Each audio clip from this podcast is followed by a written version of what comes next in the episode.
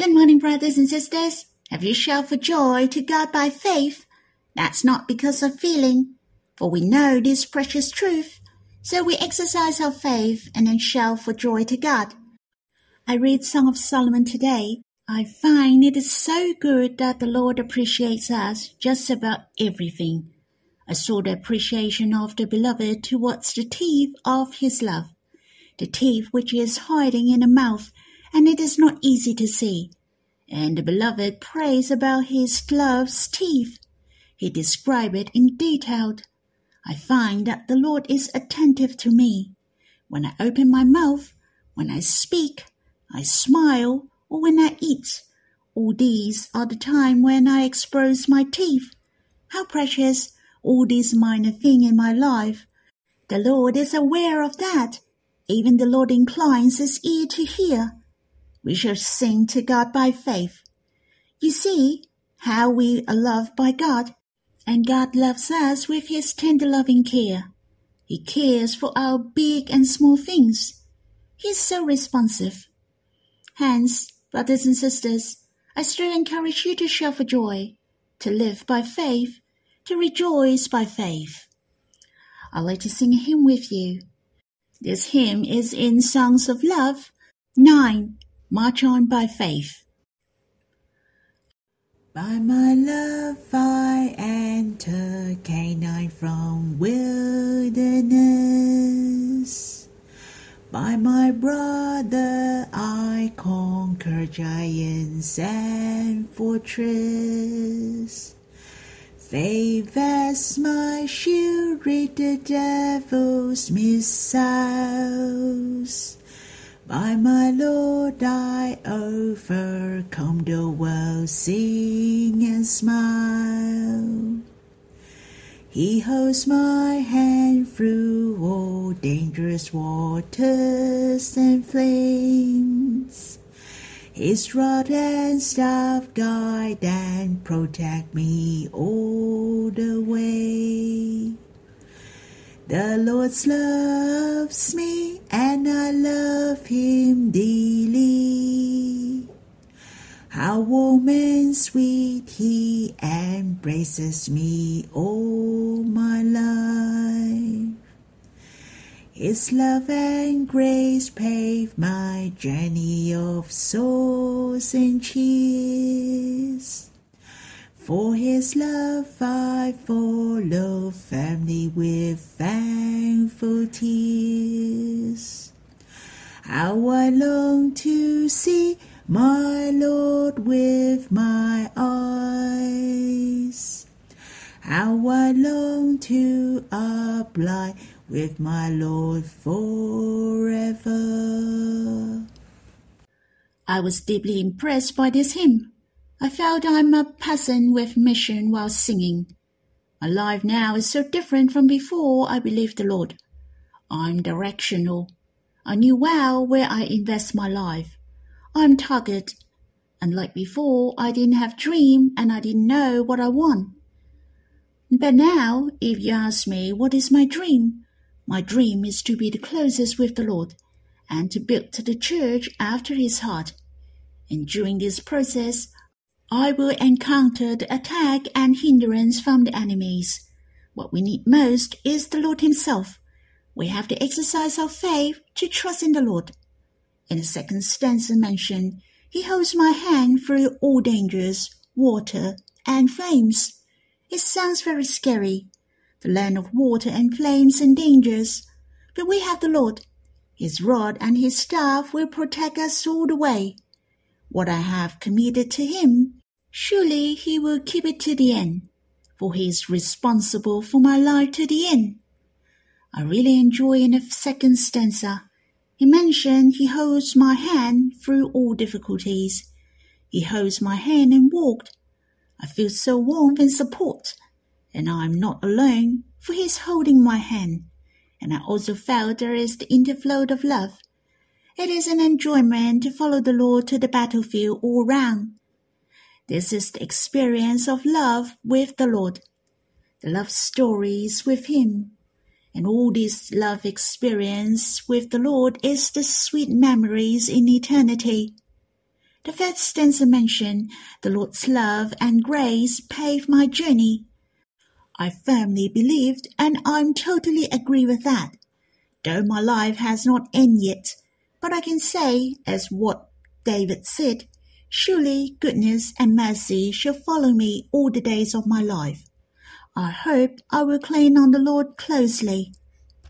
I trust in him with loyalty. Let us march on by faith hand in hand. Shall we sing it one more time? And we will worship after we finish. By my love I enter Canaan from wilderness. By my brother I conquer giants and fortress.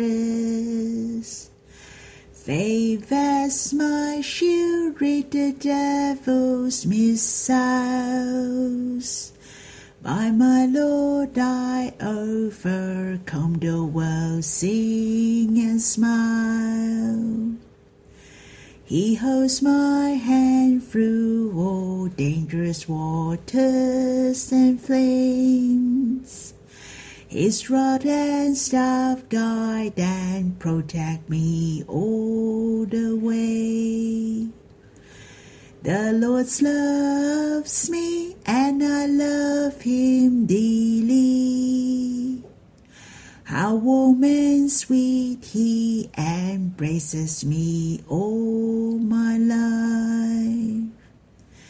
His love and grace pave my journey of souls and cheers.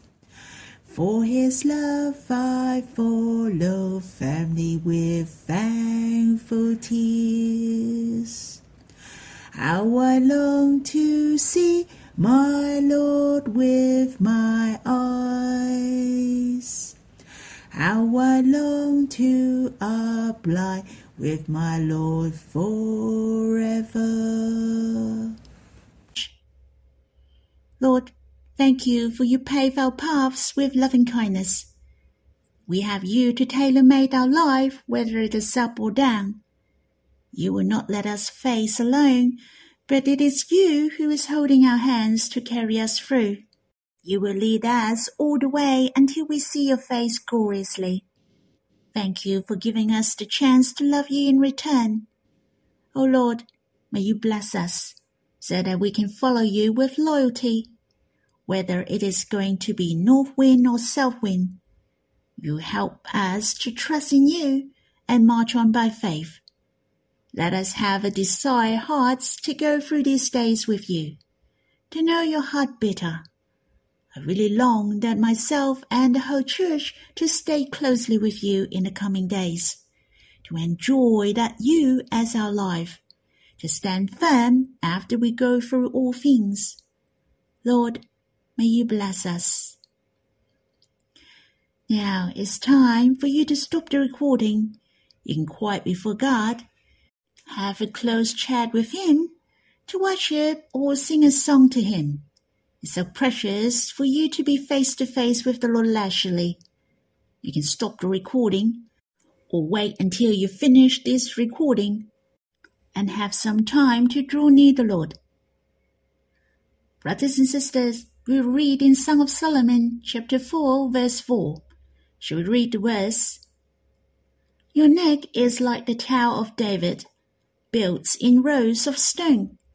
On it hang a thousand shields all of them shields of warriors.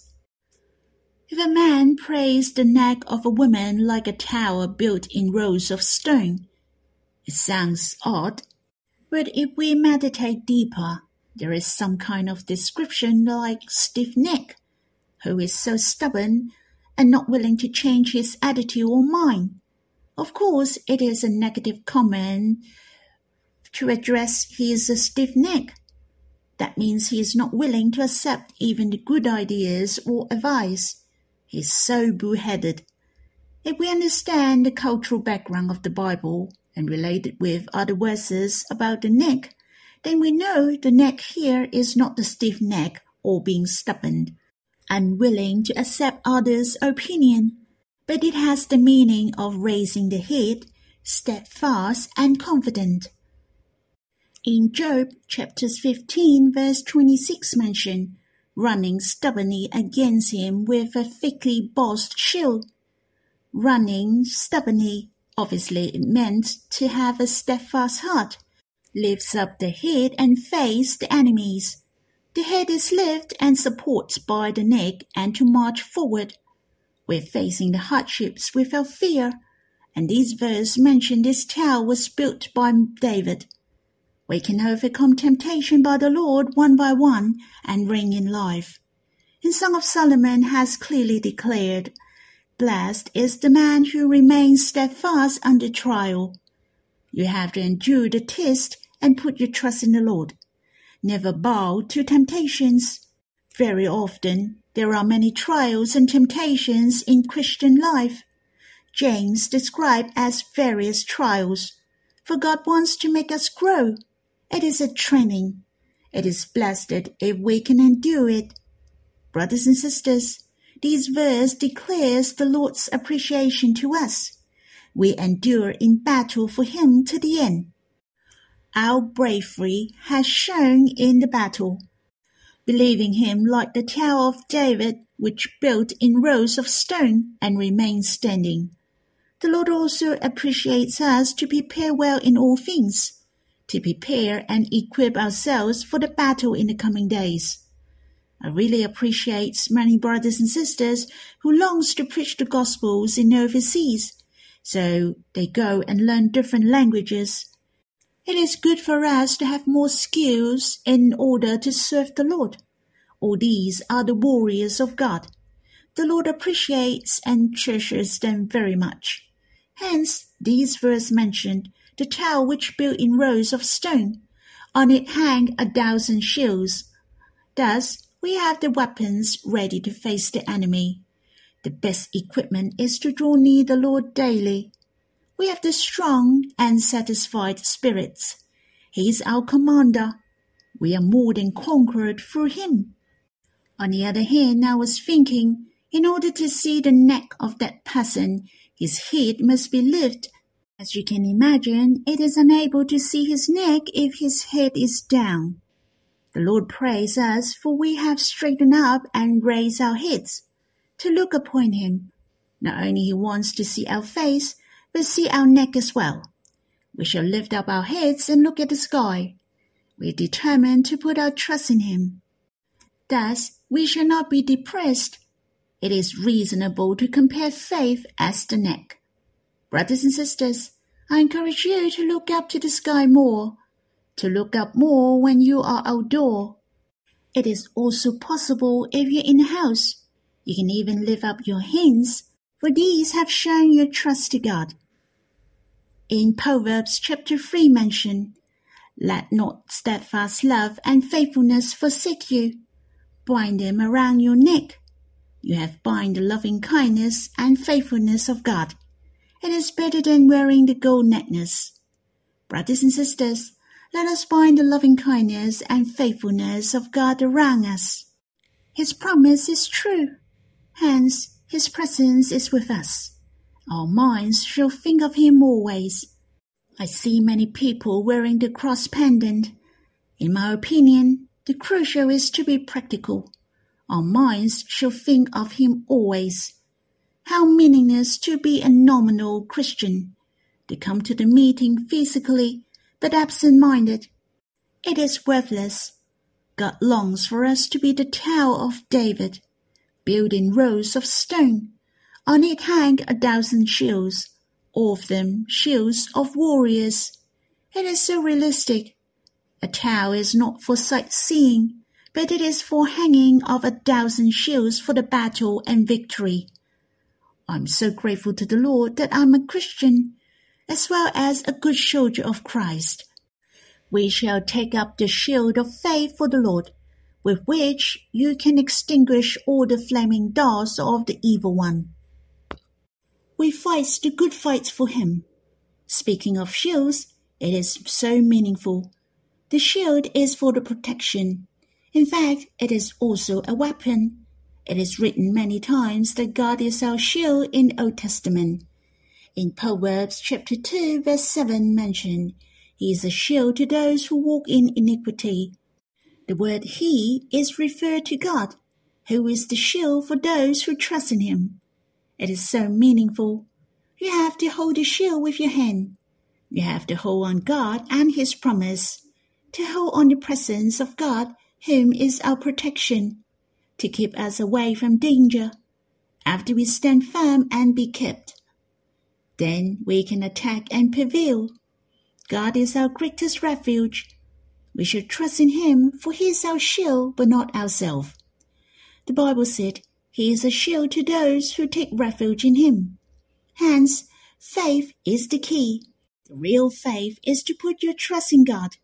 And in the New Testament mention, the shield in the letter to Ephesians chapter 6 verse 16 mention, in all circumstances take up the shield of faith, with which you can extinguish all the flaming darts of the evil one.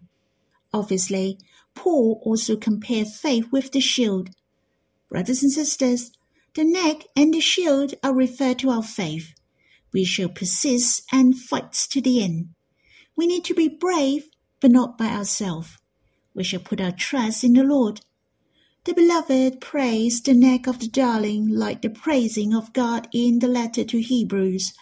Some have the names, but some have no names. They quench the power of fire, escape the edge of the sword, since the shield has resisted this attack, was made strong out of weakness, became mighty in war, put foreign armies to fight. They were the one who trusted in God to the end and became the mighty in war. They were praised, for they were God's warriors. It is right for them to be praised, for God is pleased with them. In the letter to Hebrews, speaking of the way of pleasing God, and without faith it is impossible to please Him. Hence, we should have the full confidence in God, to trust in Him and draw near Him always. Faith is based on trust and intimacy, to believe and accept His help. Brothers and sisters, let us be the warriors of God, as the stiff-necked for God, to hold fast to the end, to rely on Him. Let us gain the praising of the Lord. There are many compliments of the beloved to the darling in Song of Solomon. It is mostly related to faith. As you can see, faith is very crucial. This spiritual battle will come to the end soon. Christ and the church will gain the victory at last. Let us persist to the end, to wait for the Lord's coming hand in hand. Let's have some time to draw near the Lord personally. You can pour out your heart to Him. May the Lord bless you.